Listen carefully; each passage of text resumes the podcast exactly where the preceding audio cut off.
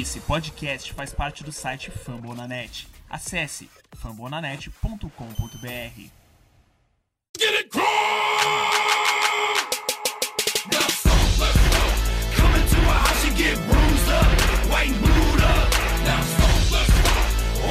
let's go. Fala pessoal, começando aqui mais um episódio do podcast Cults Brasil, nosso podcast que é feito em parceria com o pessoal do Fambonanet. Eu sou o Davi lá do arroba BR. A gente vai falar um pouquinho aqui nesse episódio sobre as chegadas do Colts aí, a segunda parte da free agency do Colts. É, debater um pouquinho sobre o polêmico quinto ano do contrato do Malik Hood. Para fazer esse episódio aqui comigo, eu tô com a Carol, que é redatora lá do Fambonanet. E aí, galera, estamos aqui para mais um episódio e vamos falar especialmente sobre esse contrato polêmico do Hooker que não veio, que gerou tanta repercussão e a galera ficou tão louca aí no Twitter. O Pedro é sempre aqui com a gente fazendo o podcast. Fala galera, tudo bem? Voltei depois de uma longa e tenebroso inverno, mas estamos aí para mais um podcast. Vem com o William aqui, já andou escrevendo Fambonanet, participar aqui com a gente podcast. Fala galera, estamos aí mais uma vez falando desse, do nosso time aí que a gente ama tanto. E também dessas polêmicas aí, né, do quinto ano do contrato do Hulk e mais os outros que chegaram. Bora lá. Bring it back one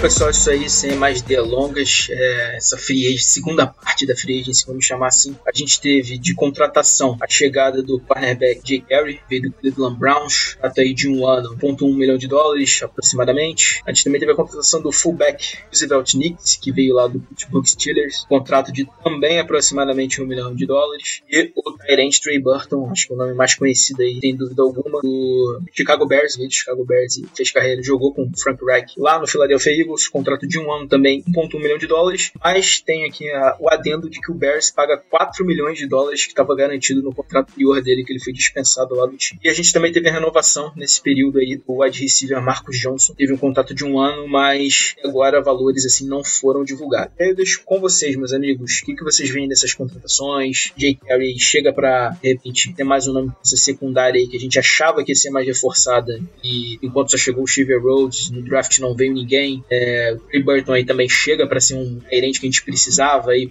complementar o Jack Doyle e o, o Wally Cox. É, como é que vocês veem essas chegadas desses jogadores e até a própria renovação do Marcos? Bom, então, começando aí pelo que você falou do TJ Carey, particularmente eu ainda não pesquisei muito sobre o jogador. É, inclusive, mais pra frente a gente deve soltar um texto falando especificamente sobre a carreira dele nessa chegada lá na nossa coluna no Coach Brasil. Mas é basicamente matemática. Se você tem caras que estão saindo do time, você vai ter que repor. Especialmente é uma posição que o Colts já sofreu com tantas lesões ultimamente e tem aquela massa. Corner nunca é demais. Então, se você tem o Desir saindo, o Road chegando, se você tem o Quincy Wilson sendo trocado, você tá draftando um cara pra quem sabe poder fazer parte do roster, mas que afinal de contas o Wilson não vinha contribuindo muito, mas você também não pode só ficar se fiando em jogador de draft, jogador que tá chegando na liga agora. Então, um veterano era necessário pra posição, pra quem sabe fazer o roster ou cobrir um buraco quando necessário. A gente não sabe qual é a condição que o jogador de rodadas mais tardias do draft chega, então quem sabe ele fique apenas no practice squad, enfim, uma ajuda de veterano era necessária. Pelo contrato bem baixo dele, eu imagino que é aquela famosa adição só pra roster mesmo, é um cara badalado, enfim, tô ok com a necessidade de reposição. Com relação à chegada do Roosevelt Knicks, particularmente, eu acredito que não só eu, mas muita gente ficou um pouquinho surpresa com a adição de um fullback ah, no Colts, porque nos últimos anos o Wright não tem utilizado fullback, não sei de todos os anos da carreira dele, mas enquanto ele esteve no Chargers, se não me engano, ele não utilizou fullback e nem nos Eagles. Nos Colts a gente sabe que ele não utilizou, não era uma tradição, digamos assim, do Colts utilizar fullback, mas fica aquele ponto de interrogação agora. Com a chegada de um cara para essa posição, talvez a gente veja o time tentando tirar um pouco da pressão e proteger mais ainda o Felipe Rivers, algo que é extremamente necessário. E também fica aquele ponto: podem haver algumas modificações no jogo do nosso ataque nesse ano. Afinal de contas, quando você pega um cara para uma posição tão específica assim, você imagina que ele vai ser utilizado, é escolhido para assinar por um motivo. E é, a gente também tem que observar que esse cara vai é, gastar, entre aspas, vai ocupar uma vaga no roster. Então, isso pode estar indicando que algum running back ali esteja balançando na possibilidade de ficar no time. Imagino que o Jordan Wilkins, até o William comentou sobre isso em off com a gente, né? Então, é uma adição a ser observada. Com relação ao Trey Burton, é, assim que ele foi dispensado pelo, pelo Bears, todo mundo falou. Ele vai pro Colts, especialmente por conta da relação dele com o, com o Wright e da nossa necessidade iminente de adicionar mais um Tyrant, que a gente até comentou aqui, não dava para ir para essa temporada só com Ali Cox e com Doyle. Só que é aquilo, né? É um jogador um pouquinho diferente, um pouquinho não, bastante diferente do Eric Ibram. Então, vamos ver como isso vai acontecer. Eu acho que o contrato dele é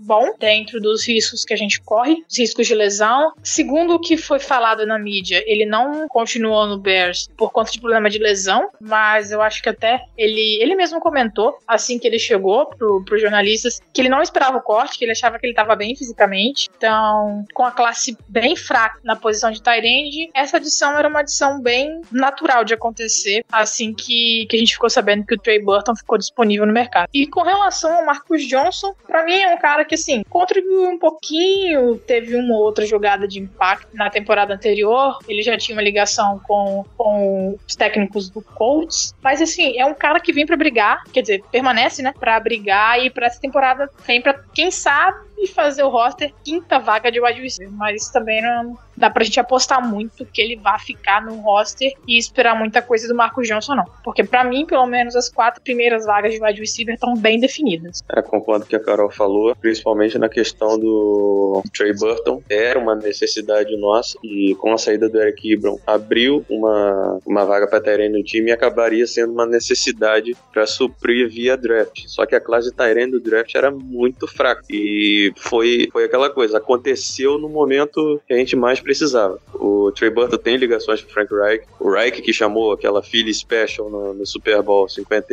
no Super Bowl contra o Patriots. O, o Trey Burton que fez o passe pro Nick Foles fazer aquele, aquele touchdown, acho que ele, como o Reich conhece bem ele, acho que pode vir a somar bastante no, no elenco esse ano. O Roosevelt Knicks, eh, eu vejo que ele pode emular um pouco o que o Ryan Hewitt fez em 2018, apesar do Ryan Hewitt ser um tight end, ele funcionou muito bloqueando para as corridas, para as jogadas de passe que o Luck fazia. Eu acho que o Knicks pode vir a servir dessa forma. E o TJ Carey, eu confesso que eu não conhecia o jogador. Sei que ele tá indo para sua sétima temporada na NFL, mas eu não tenho muito o que acrescentar sobre o Carey, mas é uma posição que o coach é, sofre bastante, que é a posição de corner. E acho que qualquer adição nesse para essa posição, acho que pode vir a somar bastante. E sobre a renovação do Mark Johnson, assina embaixo que a Carol falou. Renovou, o coach mantém um cara que pode, é, pode ser de confiança para o time, mas é aquilo, vai brigar pela, pela última vaga no, no roster dos 53. Se não passar, vai ficar no practice squad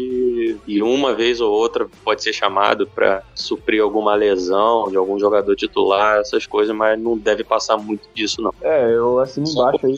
Só corrigindo, perdão, William. É, o roster aumentou a capacidade, não é mais 53, são 55 agora. Só para confirmar. É, eu assino embaixo aí com os comentários sobre os, as novas chegadas. É, o Marcus Johnson, sinceramente, a gente até tinha comentado já no, no outro episódio do, das opções aí do wide receiver. É, ele não, não mostrou muito para pro Colts. É, o Ballard resolveu acreditar que ele possa brigar aí por uma vaga e contribuir. Mas eu espero, assim, que ele talvez se mantenha entre os 55, mas sem expectativas nenhuma, assim, em cima dele. O TJ Carey é um, é um corner que eu também não conhecia muito, tive que procurar depois quem era ele. É, e como a gente também falou aqui no, nos outros episódios, cornerback no Colts é uma posição que a gente sempre vai precisar, sempre precisa de jogadores ativos, de jogadores para reserva. O Colts agora também trocou o, o, o Wilson pro Jets, aí dispensou o Desir, veio o Rhodes e outros, e agora veio o Carey também, então eu acho que é, posições de cornerback é uma posição que a gente sempre precisa, porque muita gente se machuca. Então eu acho que ok, o contrato dele também é barato, vai vir para compor o elenco. Dentre essas contratações, a que mais me agradou foram a dos, do Burton e do Knicks. O Burton eu tenho um porém também para a questão das lesões. Eu acho que ele, te, ele teve lesões, ficou tempo fora. Mas assim, ó, é uma coisa que eu vejo como perspectiva do Colts é como a gente falou no último episódio, né? O Burton, ele foi ranqueado como o melhor tight bloqueando para corrida. A gente já tem o Jack Doyle, que é o terceiro melhor tight bloqueando para corrida. E aí a gente ainda tem o Mo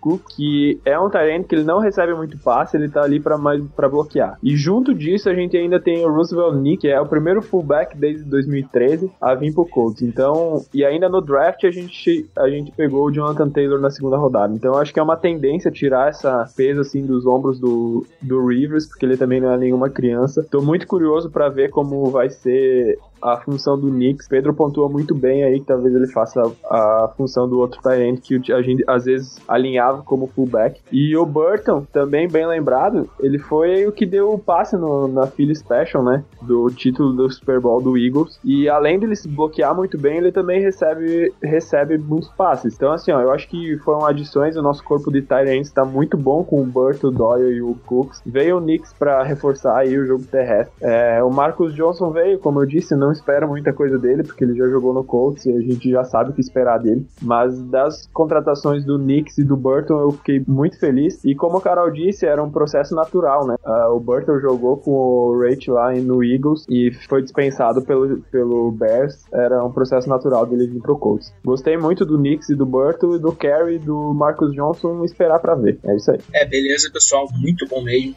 Falando bem sobre esse assunto, desses jogadores que chegaram. Eu só vou adicionar só um do Knicks.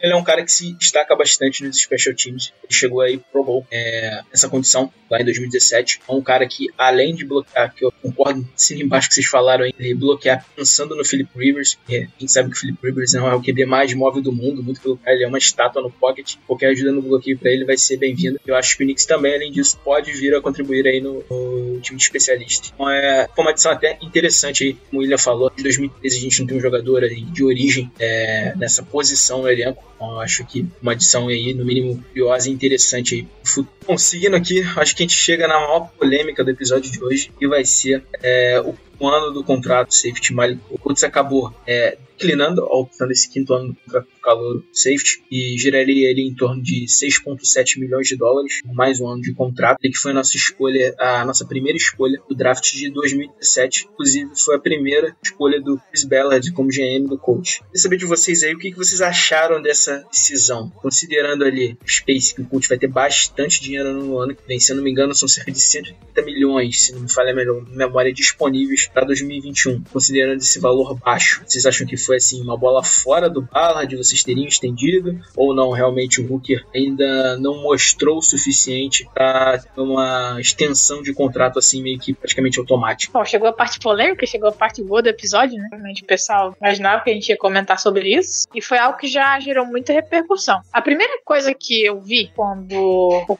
o Ballard falou que ia ver se ia renovar ou não com o Hulk foi o pessoal começar a falar: ele tá machucado, é problema físico e tal. Bom, é, só para contextualizar, ele perdeu boa parte do jogo que ele já perdeu na NFL, especialmente por conta daquela lesão que ele teve no ano de calor, pois que o jogador do Jaguars fez um bloqueio, pegou ele meio torto, ele acabou rompendo o ACL e ficou muito tempo fora. Só que aí quando a gente para pra olhar as outras duas últimas temporadas dele, se eu salvo engano, ele perdeu dois jogos em uma temporada e três jogos em outra. É, a gente pode achar sim que é uma quantidade considerável de, de jogos perdidos, mas é importante ressaltar que boa parte dos jogos que ele perdeu na carreira foi por conta da primeira lesão, que foi completamente acidental. Não foi ele no treino, sozinho, virou de lado e rompeu esse ano. Não, diferente do que aconteceu com o Dion Kane, por exemplo, que tava fazendo uma rota, cortou para voltar para receber a bola, rompeu esse ano sozinho. Então, assim, primeiro ponto. Muito provavelmente, eu acredito, minha opinião, que a, o não acionamento do quinto ano dele esteja diretamente ligado a, a outras coisas que não sejam as lesões. Na última temporada, o Hooker teve bastante problema. É, ele cedeu bastante jardas e bastante recepções em algumas bolas lançadas na direção dele. Eu acho que provavelmente o jogo mais bizarro que a gente viu dele foi contra Texans, teve um desentendimento entre ele e o Desir ali. O Desir estava jogando corretamente e ele simplesmente apagou na jogada e não fez nada, não cobriu o Dandre Hall, que acabou correndo a rota e recebendo um touchdown muito fácil é, no que seria uma zona de responsabilidade dele naquela ocasião. É, então, assim, eu acho que não dá para ficar surpreso com o não acionamento do quinto ano quando a gente começa a olhar algumas jogadas pontuais e específicas. Concordo que talvez a gente esteja esperando demais do cara, é, mas sim, a torcida criou uma expectativa muito grande nele e a gente, com a expectativa grande, não está sendo correspondido. Talvez tenha sido um erro nosso nesse ponto, mas particularmente eu não fiquei tão surpresa assim com o não acionamento do quinto ano. Eu, Carol, acionaria o quinto ano porque o valor é mínimo. É 6,7 milhões de dólares, se eu não me engano. Então eu acho que com o cap space que a gente tem, daria para assinar esse quinto ano tranquilo. Mas é aquilo. Se ele jogar bem, a gente renova, ou ele consegue algum outro lugar que esteja pagando muito. Também não acho que seja uma situação pra gente ficar completamente desesperado e arrancando os cabelos caso ele não fique no time. Então acho que é isso. Eu renovaria, ou desculpa, eu acionaria o quinto ano, até pensando talvez numa renovação, mas a gente tem que levar em consideração que talvez a produção dele não tenha sido tão boa assim quanto a gente gostaria que ela fosse. Ah, então, é, eu concordo com a Carol. É, particularmente, é, eu gostaria de retornar um pouquinho do quando o Hulk foi selecionado, né? Naquele draft lá, tinha muita. Quase todos os, os mock drafts estavam colocando ele e o Jamal Adams saindo muito próximo um do outro. Tinha até a expectativa que o Titans, na quinta escolha, escolhesse ele. Ah, o Titans resolveu ir do Corey Davis e ele começou a cair, e ele começou a cair muito. Foi o primeiro draft do, do Bala. E o Bala não se precipitou, ele caiu na nossa escolha e todo mundo achou ali que foi o negócio do ano o Hooker ter, entrado, ter caído pra nós. Ah, nos primeiros jogos, ele teve três jogos seguidos, eu se eu não me engano, com interceptação. Logo depois ele teve a lesão, né? Lesão do joelho, que a Carol citou. Depois disso ele voltou, teve alguma, alguns problemas de lesões pequenos e tal. Ficou alguns jogos fora, que a Carol citou aí, os, os jogos que ele ficou fora. Mas a questão é que eu acho que ele não conseguiu contribuir com tudo aquilo que se esperava dele na NFL. Nem é uma questão do, de- do Colts e tal, porque no draft ele era um baita de um prospect. Todo mundo tinha quase certeza que ele conseguia cobrir o campo lá no fundo ah, sozinho. Ele tinha um alcance enorme, ele lia as jogadas, ele fazia muita coisa lá atrás sozinho. E a gente achava que ele tinha a capacidade de cuidar dessa zona lá atrás sozinho no Colts também. E a- ele acabou que não conseguiu, não conseguiu entregar tudo aquilo que a gente achava dele. É, eu até brinquei no,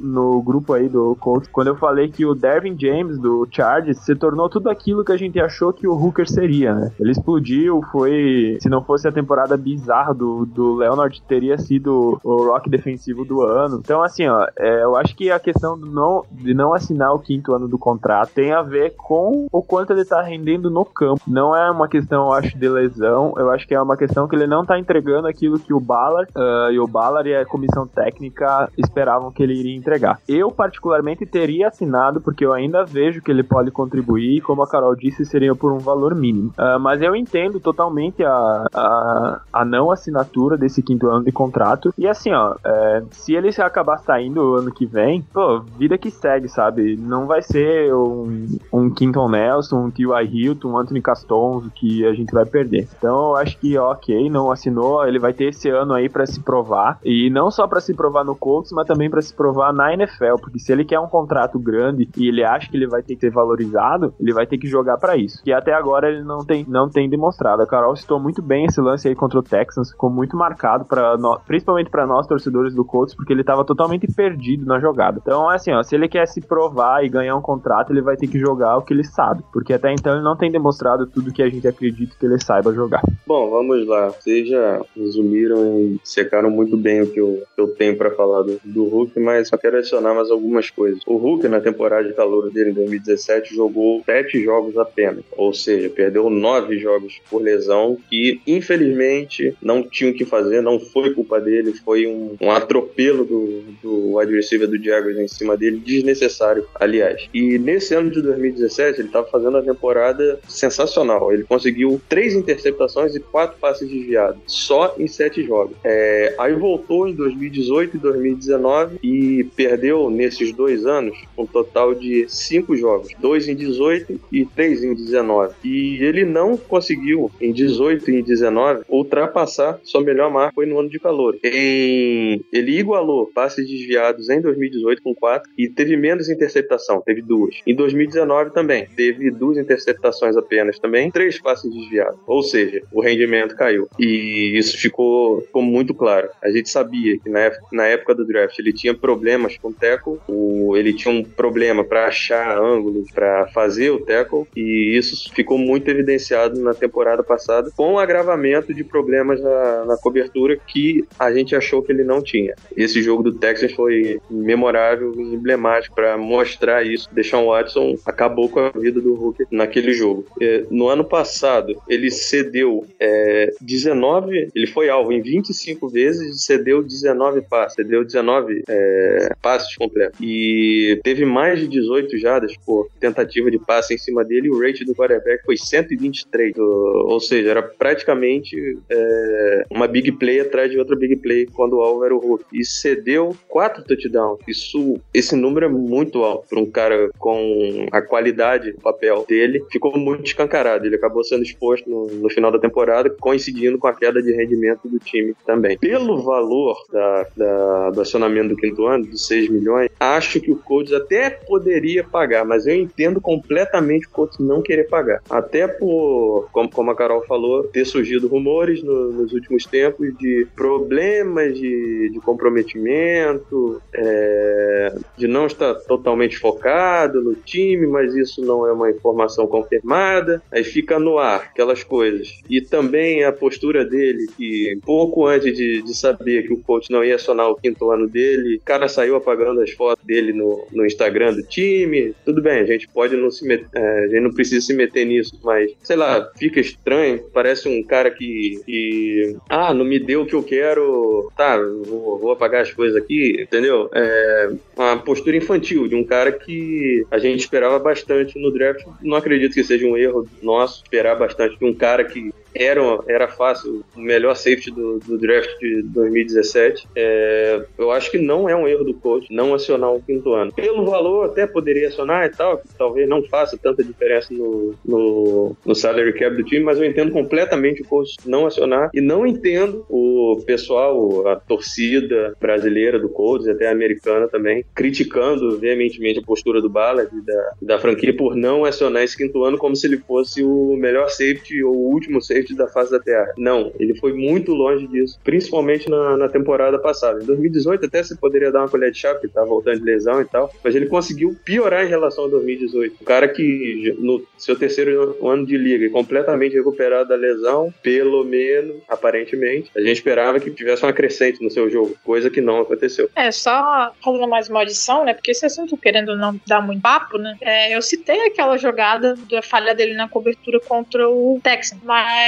o Pedro lembrou bem uma coisa, o pessoal questionava muito ele tá criando. E eu acho que provavelmente uma das jogadas que ficou mais marcada na memória do torcedor do Colts foi um tackle que ele perdeu contra o Nelson Aguilar no jogo contra o Eagles na temporada de 2018. Tipo, o Aguilar tava ali, se eu não me engano, ele tava terminando de fazer recepção, virando o corpo. E para começar a correr, o Hooker veio tão baixo, tão baixo, que o Aguilar simplesmente pulou por cima dele, foi lá e conseguiu uma puta jogada, entendeu? Então, assim, é, ao mesmo tempo que a gente pega a primeira semana da última temporada, jogo contra o Chargers, baita interceptação, com uma mão, contra o Felipe Rivers, agora eles vão jogar juntos, né? Então não vai ter mais essa interceptação, só no treino, quem sabe. Mas então, ao, é, voltando pro, pra lógica do pensamento, ao mesmo tempo que você pega e você consegue observar jogadas sensacionais do cara, com essa interceptação especificamente contra o Felipe Rivers, que o próprio Rivers falou que não viu, que, desculpa, que viu, mas que não achou que o Hulk iria ter capacidade de chegar e interceptar aquela bola, você vê umas jogadas bizarras, esdrúxulas, como foi o caso daquela do Hopkins, ou essa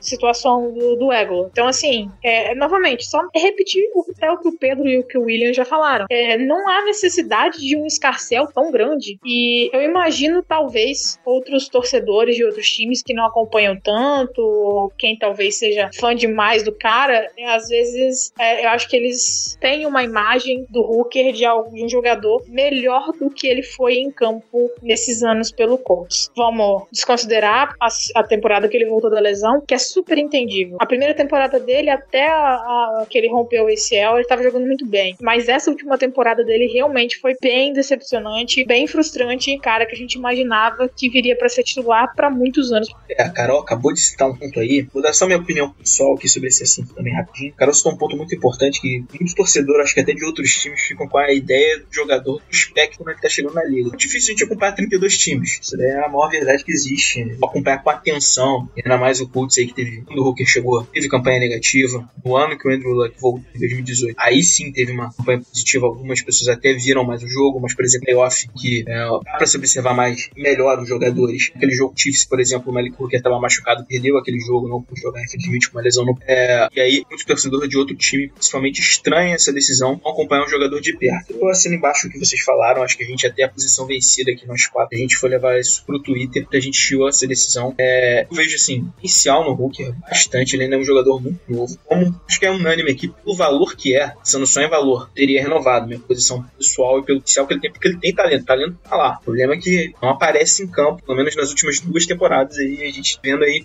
é, altos e baixos, não vê uma regularidade boa. Uh, só para passar uma informação aqui também pro, pro ouvinte, eu falei 130 milhões de estimativa de cap space ano que vem, na verdade é 120. Mas assim, não altera tanto assim o valor, é um valor baixo. E agora eu quero entrar num ponto só que o Pedro citou, justamente essa questão do comprometimento. Foi levantado aí por alguns insiders americanos é, sobre esse ponto, falaram muito na entrevista antes do draft que o Ballard citou que ele queria ver mais do Hooker, assim, entre aspas. Eu acho que se você for levar por esse lado, faz até sentido é, o time não querer dar um quinto ano, se eles ainda avaliam questões de comprometimento ali do Hooker, até para meio que, entre aspas, provocar o jogador e ver o que ele pode fazer nessa temporada. Lembrando, pessoal, que em nenhum caso, é, isso não quer dizer caso o Hooker arrebente fora do corpo. A gente já tá levando isso em consideração, que o Hooker vai levar isso pro lado pessoal, vai jogar muita bola agora em 2020. Ano que vem na renovação vai simplesmente dar tchau pro corpo. Não é assim que acontece. Provavelmente, se o Hooker jogar muito bem nessa temporada, ele vai ter uma proposta na mesa para ele, pra ele aí avaliar se ou não. Lembrando que tem possibilidade do Colts aí manter o jogador, mesmo que ele não queira recusar a proposta do time. É, me lembraram isso no Twitter, eu acho válido citar.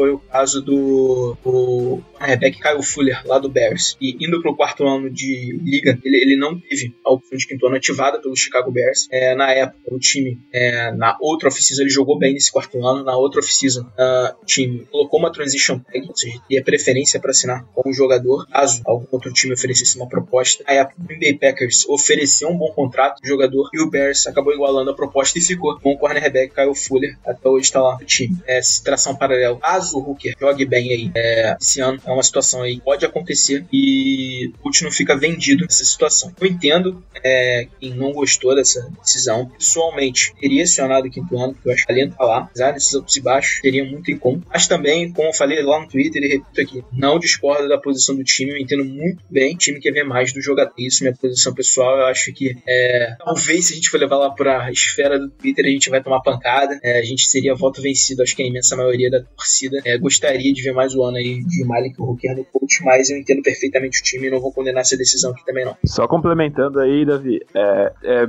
muito importante esse ponto aí que você tocou do, do Fuller, né? É, o Colts não ter assinado o quinto ano do, do Hooker não significa que a gente nunca mais vai ver o Hooker, né? O Colts, depois do final da temporada, vai ter essa opção da Transition Tag, então tem ainda negocia negociações, mas é aquilo, talvez essa opção do Colts não ter assinado esse quinto ano também sirva como um recado pro, pro Hooker dele que ele não é intocável, né? Tem talento, a gente sabe que ele tem talento, sabe jogar. Aquele, aquela interceptação sobre o Rivers lá foi uma, uma clara demonstração do talento dele na cobertura. Mas assim, ó, ele teve falhas capitais que a gente também já citou aqui. E é um recado para ele que assim, ó, ele não é intocável. Se ele quiser um contrato para jogar, para continuar no Colts, ele vai ter que demonstrar mais do que ele tem demonstrado até agora. Então não é um adeus. Talvez seja algum um período aí para ele se provar mesmo, pra gente ver se ele vale a pena dar um contrato para ele longo ou não. Pô, Davi, é, já falei bastante, mas eu vou falar mais um pouquinho, vocês me desculpem. Mas só alimentando um pouquinho aquela, aquela teoria de conspiração sobre o comprometimento dele, uma coisa que a gente já a gente conversou em off, que foi comentada no Twitter também, foi que o Hooker foi selecionado antes do Cole contratar o Brian Deck, que é o Colts, é, ele, é, ele é um meio que não é um técnico, é tipo um scout, um especialista de analisar como é a postura, entre aspas, um analista de caráter, digamos assim, não sei se eu posso usar essa palavra, é nesse estilo. Ele avalia o perfil dos jogadores que vêm pro draft, pro Colts, e o Malik Hooker foi escolhido antes de- do Brian Deck chegar. Curiosamente ou não, alimentando mais um pouquinho a teoria de conspiração, na mesma classe do, do Hooker, a gente teve o Quincy Wilson, que tinha seríssimos problemas nesse caso, é, de comportamento. E vale ressaltar que dessa, dessa classe também a gente teve o Anthony Walker, que é um cara extremamente comprometido, que tá no time jogando bem, é titular. Enfim, é claro, não dá pra gente tirar a conclusão do caráter de um jogador usando outros jogadores, porque eles são outras pessoas. Mas vale esse ponto, vale é, mostrar isso, porque depois que o Decker chegou, ele se mostrou um cara que a opinião era muito importante dentro do time. E depois disso a gente adicionou alguns jogadores com perfil bem específico de liderança, caras que eram ótimas pessoas, pelo que a gente sabe, fora de campo também. Então, só pra complementar, é mais uma informação que a gente viu aí que a gente achou que seria interessante trazer, porque é um ponto a ser observado. A gente só olha o talento do cara, mas não olha o comportamento dele. E nem sempre vale a pena engolir alguns sapos pra ter um cara que é bom no time. E só pra finalizar a minha, minha fala sobre o Hulk, eu quero mais é que ele jogue bem mesmo e esfregue na cara do coach que ele jogou bem, porque isso vai ajudar o time. Aí se o coach se sentir à vontade pra pagar, pagar o, o um próximo contrato ou até assinar a transition tag, que faça isso. Mas eu quero mais é que ele jogue bem mesmo, pra ajudar o time, porque pra atrapalhar a gente já teve muito, já tem muito jogador ao longo dos anos e que ele não seja mais um, não seja mais uma escolha de, de primeira rodada do coach jogada no lixo. Polêmicas, meus amigos, polêmicas. Esse assunto rendeu pra caramba, continuar rendendo. E você, nosso ouvinte, eu deixo, faço até um convite pra você, é, quando estiver escutando esse podcast, se discordar da gente, concordar da gente, deixa sua opinião lá, marca a gente no também se você quiser falar mais sobre esse assunto. E viu aqui que pra manga aqui a gente falou pra caramba especificamente desse assunto. É um- uma questão delicada. É, e a gente só botou aqui nosso ponto de vista. A gente entende completamente, acho que é, é um ponto comum aqui dos quatro que estão fazendo o programa hoje. A gente entende é, esse ponto do time. Mas, opiniões aí diversas a gente tá sempre aceitando. E a gente deixa aí para aberto também para se vocês quiserem bot- colocar o ponto de vocês aí, marcando a gente, comentando lá Fambonanet quando o episódio sair, tá certo? A gente sempre quer escutar a opinião de vocês. Vocês falarem aí, a gente vai levar sempre em consideração também. E só para fechar o episódio de hoje, tem mais um assuntinho aqui, já que a gente tá falando de renovação de contrato, chegada de jogador, é, e é justamente sobre um dos caras que talvez seja dos mais importantes nesse elenco, é o wide receiver T.Y. Nosso principal recebedor aí do time, chegou lá em 2012 junto no mesmo draft com o Andrew Luck. Recentemente ele deu uma entrevista falando próximo contrato ele eventualmente com o coach seria o último dele, ele estaria entre aspas assim, deu a entender muito, não entender, deixou aí no ar que aceitaria uma de renovação que chegasse na mesa dele, aí o Ballard, o Irsey, o Reich também, voz ativa. Queria saber de vocês, meus amigos. O Hilton, tem bastante lenha pra queimar. Vocês dariam aí uma extensão aí razoável de considerando o tempo. Não vamos falar de valor ainda não, vamos considerar mais tempo. Eles deixariam aí ele por mais alguns anos aí no Colts. Acham que ele ainda pode render, ser o principal wide receiver desse time. É, ainda mais agora que a gente vai ter quarterback de volta, né? Teoricamente vai ter Philip Rivers esse ano. É, tem aí a expectativa de Wilson aí a posteridade. Eu quero saber de vocês aí se o Tio Hilton ainda tem capacidade de cozinhar em alto nível aí por bastante tempo e se é, ele faz valer uma renovação. Sim, eu acredito que o T.Y. ainda tem lenha pra queimar, sim. Ele teve, ele teve uma temporada duplamente prejudicada em 2019. Uma foi o quarterback, obviamente, nem falar muito, e outra foi, foram as lesões que ele teve. Até a temporada passada, ele só havia perdido quatro jogos na, ao longo de sua carreira na NFL. Só na temporada passada ele perdeu seis jogos, ou seja, a lesão limitou ele profundamente. E mesmo assim, com seis jogos a menos, ele teve 501 jardas e 5 touchdowns. Ele é um cara importante pro time, sim. Ele é o- um dos únicos caras mais antigos assim do time. Tem o Castonzo, que via draft é o mais antigo. Podemos colocar o T.Y. Hilton via draft como o segundo mais antigo. E o coach, sim, precisa de uma liderança também. T.Y. Hilton é essa liderança pro coach no ataque. Eu acredito que ele ainda tem lenha para queimar para jogar pelo menos uns três anos em alto nível. Sim, é, eu confio na, na capacidade do, do T.Y. De, de, de esticar as jogadas. Ele é um cara que adora esticar o campo, pode ser usado em jogadas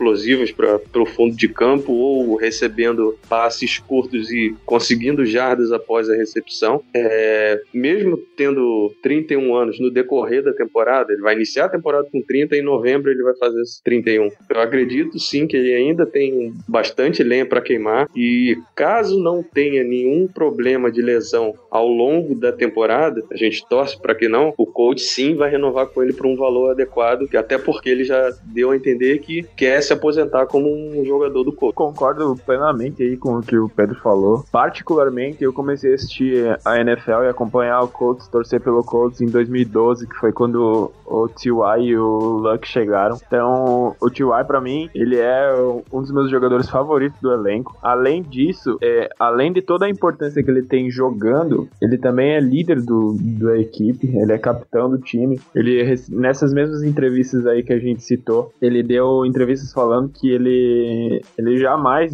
iria negar jogar pelo Colts para recuperar de uma lesão, ou seja qual for o motivo, mesmo se não tivesse chance, ele nunca se negou. Isso também foi um pouco de uma indireta, né, daquela questão do Ibram talvez ter se negado a entrar em campo, porque ele estava se recuperando de uma lesão e o Colts não teria mais chances de playoff. Então, assim, ó, ele, o, o T.Y. ama o Colts, ele amava o Luck, jogar com o Luck, pra ele, Indianapolis é a casa dele. Então, assim, ó, eu ficaria muito chateado se ele não, se não fosse renovado o contrato com ele, porque além de toda essa importância, ele tem essa identificação com, com o clube e o respeito também com ele. Não só com a franquia, mas também com os, com alguns, com a, os principais jogadores do, do time e dos seus colegas de elenco, né? Então, eu acho que ele tem muita lenha para queimar ainda. Acho que contratos de 3, 4 anos aí uh, seria o ideal para ele. Ele disse que vai se, provavelmente vai se aposentar depois disso, e é o que ele disse. Ele se vê em Indianápolis e não se vê em outro lugar.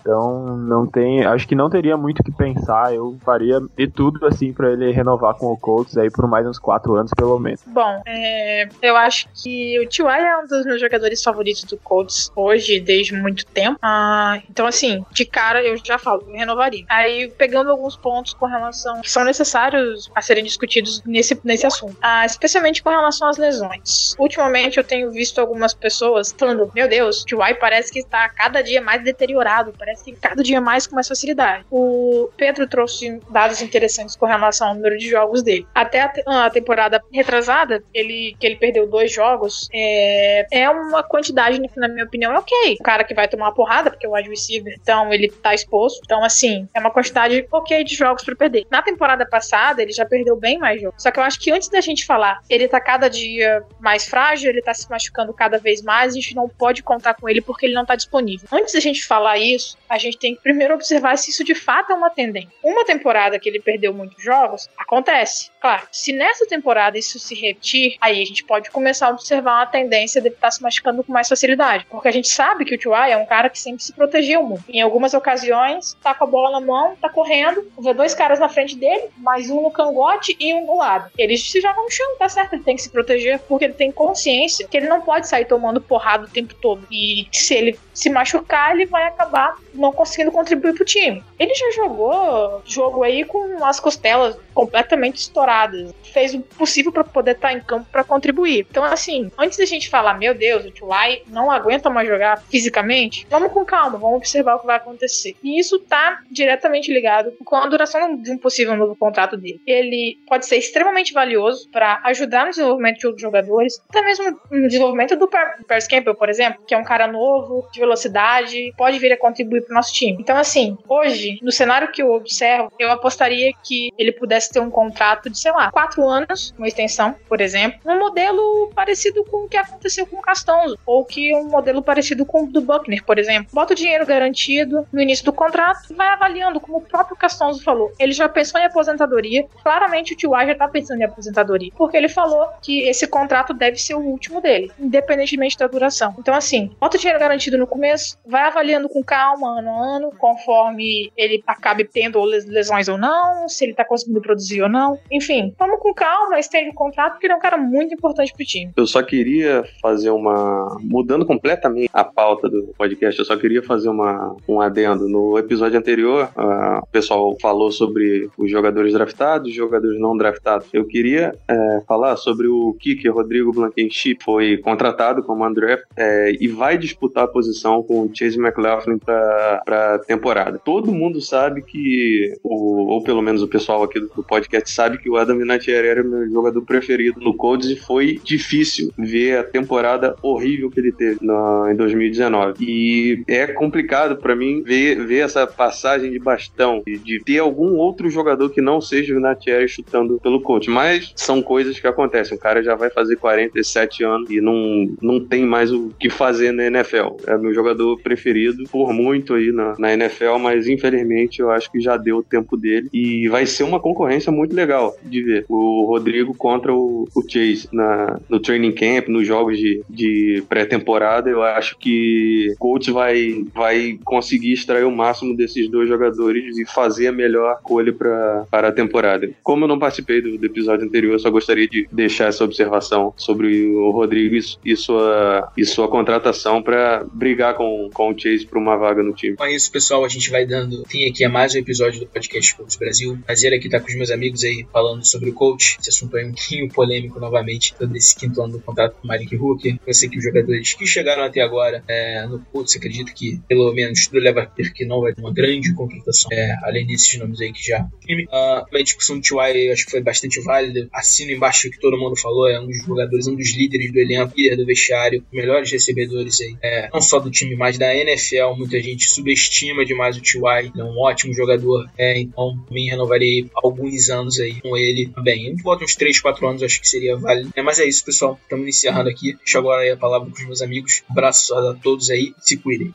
Isso aí, galera. Valeu, valeu por tudo. Valeu, Davi. Valeu, Carol. Valeu, William. É, feliz por estar de volta depois desse tempo que eu fiquei fora do podcast. E é isso aí. Se cuidem, não saiam de casa. Se precisar sair, saiam bem protegidos. Cuidado com o corona. Proteja, protejam os seus. E vamos torcer para tudo acabar logo, para a gente estar de volta à nossa vida e torcer para que a NFL também não seja prejudicada nesse caso, para a gente ver logo o Colts em setembro. Um abraço. É isso aí, galera. Feliz por estar comentando sobre assuntos polêmicos aqui no podcast. Já tô até me preparando, esperando a porrada que a gente vai tomar, mas aí parte que é boa, né? Que é a discussão, com respeito, é claro. Mas é isso. Ficamos aí no próximo episódio. Até a próxima. Sigam a gente lá no Twitter. Leiam os textos que a gente tá fazendo sobre os jogadores da Free Agency que chegaram, os mais relevantes ainda. E até a próxima. E a gente se vê lá no Twitter. Até mais. É isso aí, galera. Agradecer mais uma vez o convite para participar do podcast. Sempre um prazer falar do Colts aí. Também feliz com, o-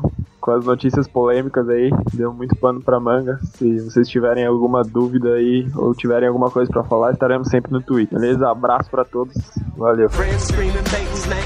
wide, blue and white.